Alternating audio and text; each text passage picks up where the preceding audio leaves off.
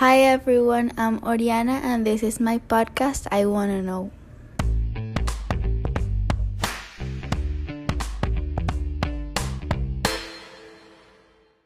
Hi everyone, I'm Oriana, the host of this podcast. Welcome to the new episode of I Wanna Know. On today's episode, we'll try to find the meaning of life through a book called Life Has Meaning, written by Ivan Castro. I've seen lo- how lots of teens don't have a meaning of life.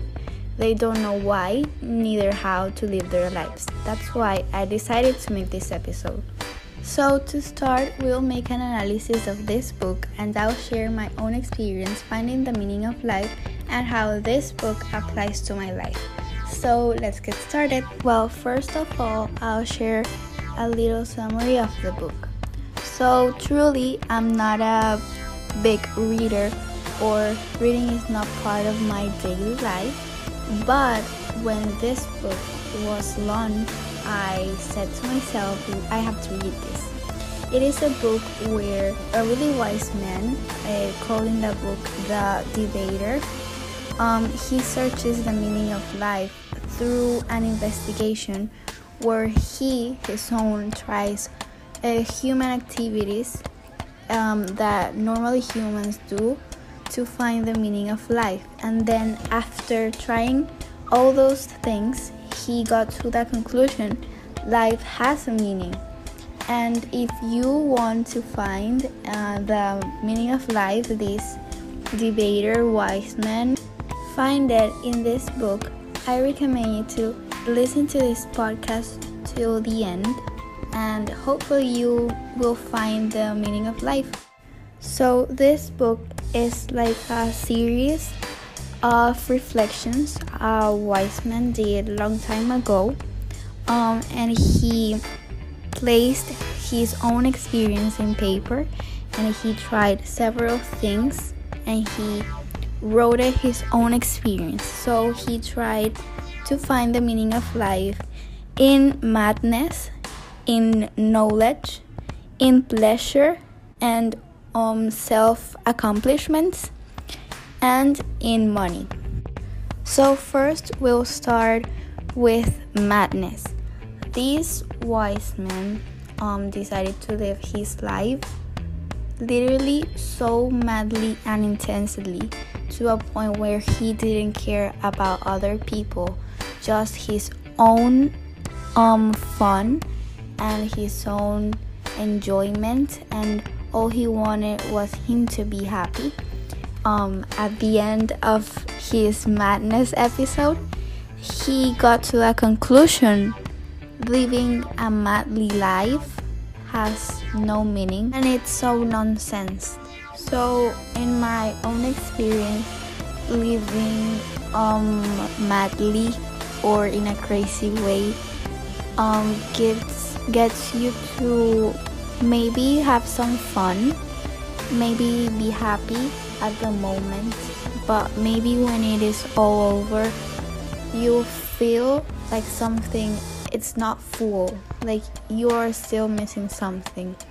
So I think living your life in an egocentric way will not define the meaning of life since you still maybe be happy partying, being with your friends, doing crazy things maybe will make you happy or maybe have fun. But at the end, we sometimes take wrong decisions and um, there will there will always be like that empty space in our heart. So I conclude living a mad and intense life has no sense. The second thing this wise man tried was knowledge. Since we are little kids, um, we are taught knowledge is important. Yes, of course, it's important. We go to school, we go to university, and then we get to work, and we keep acquiring knowledge, which is really important. But basing our life in knowledge is the meaning of life? Um, well, no. The meaning of life is more than just knowing because um, sometimes we find people that are really knowledgeable and are really intelligent but but they don't have emotional intelligence and emotional intelligence is one of the most important intelligence we need um, because if we don't have emotional intelligence we won't have um, intelligence so there's no sense in finding the meaning of life in acquiring knowledge knowing science and all the world and studying a lot and knowing all math formulas isn't gonna save you if you fall from a boat and you don't know how to swim. So I do think um, we have to be intelligent and focus in knowledge that might save our life. Okay, so the third thing this wise man tried was his own accomplishments and goals. Um, he based his life um, by just trying to be the number one. And we've always been uh, taught since we're little that we need to be the best and that we need to be number ones and that we need to be first, second, and third in our lives. Um, this is a really selfish way of thinking, and it is a really selfish lifestyle that we need to erase in order to find the meaning of life. First of all, it is selfish. Second of all, you're trying to reach um, goal which is being perfect, and that's impossible. Um, we're not perfect, and trying to reach that perfection might lower your esteem and will make you frustrated because every every time you fail or have an obstacle you'll feel like a loser and that's not the idea. The idea is um, living life with the obstacles. Because life is not easy definitely. It's not a life for anyone. Life is like a roller coaster. There is highs and there is lows. We need to learn how to live it and not trying to reach a perfect um, standard because that's that's impossible. No one has a perfect life so trying to find the meaning of life in your own accomplishments is selfish and has no sense um lastly this wise man um tried to find the meaning of life in money and material richness. Um, this is totally nonsense since we are we've I think we've all heard the phrase money doesn't make make you happy. What makes you happy is love. Um, and we uh, well me I've seen lots of teens that are like why are you telling me money doesn't make me happy? Well um money makes you happy. Yes of course getting paid or getting some money from your parents makes you a little bit joyful. We can lie but money doesn't fill that empty, empty space that is in your heart. There's always something missing. If you ha- if your parents give you $10 maybe you want $20 and you fight for those 10 and stop living your life to get those $20.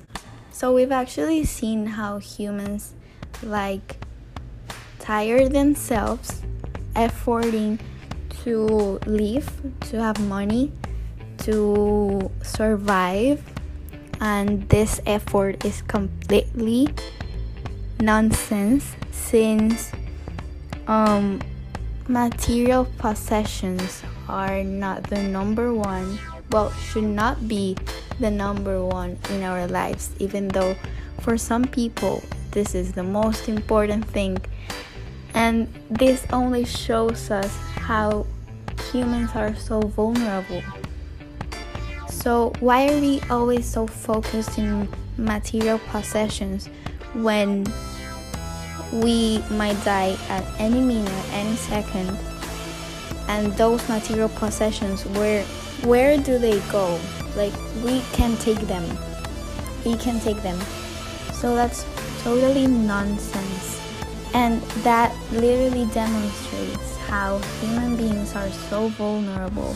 Literally, COVID 19 is this virus. It's literally smaller than a full stop and and literally put us in quarantine for almost a year. So that shows us how human beings are so vulnerable and how focusing in in material possessions um it's nonsense and it's impossible to find um the meaning of life in those. Because when we live the earth um we can take we cannot take those possessions with us. Um this is like an extra but in the book it's also mentioned that humans can't have the privilege of enjoying everything in life. I don't know if you've had two events with your friends. For example, one is a party and one is uh, you you're gonna watch a movie with your friends. So they are both at the same time, the same day. You have to choose between both. You cannot choose both. That's impossible. So that show us shows us how fragile is human life that we cannot even be at, at two places and enjoy two things at the same time. That's impossible for humans. That's how fragile fragile our life is. So you get finally to the point where I'll tell you the meaning of life which after all this investigation this wise man did, he got to the point life has a meaning and living life is a joy. The only way of having a meaning of life and also filling that empty space that is in our heart. I've mentioned that through the episode is with God's love. God is our Father and our Creator. He loves us a lot, and that's the only person in which we can truly trust because He's never, never unfaithful, unloyal with us. He's always there for us, and He will always be there for us when we need Him. So, that's the only way of finding the meaning of life. If you want to live your life towards your creator and the person, the greatest person that exists, and the person that, that mostly loves you, um, I'll share you some things to live your life towards Him and how to live your life with a meaning. So, if you're a teen or you were a teen, uh, teens are really routinary. We get bored really easily, and it's because we normally do things because we have to do them. Like, we go to school because we need to, we eat because we need to, we do our self care because we need to, and we don't do it with a purpose. That's why teens normally get on board and really routinary with their lives. So, having a why and that how to live your life might get you out of that boredness. So, I'll show you how to do that. So, to live our routinary lives, our why and how to live our lives is reflecting our Creator, representing our Creator, pleasing our Creator, we need to serve to our brothers and sisters. We need to enjoy the path of the truth of God. We need to prepare for the day when we are going to face our Creator and we'll face him and we'll have to give him a why we did things. And lastly, before you take your decision, look back at what you've done. And I'm here to tell you God is telling you you can go back to Him and you can take again the path of the truth. Okay, so thank you for listening. I hope you find it the meaning of life and you're interested interested in reading this book. The purpose of this um, podcast was inviting you to read the book and find the meaning of life. So if you're interested, um, I hope you read this book. And I'm here to tell you God loves you and He has a purpose for your life.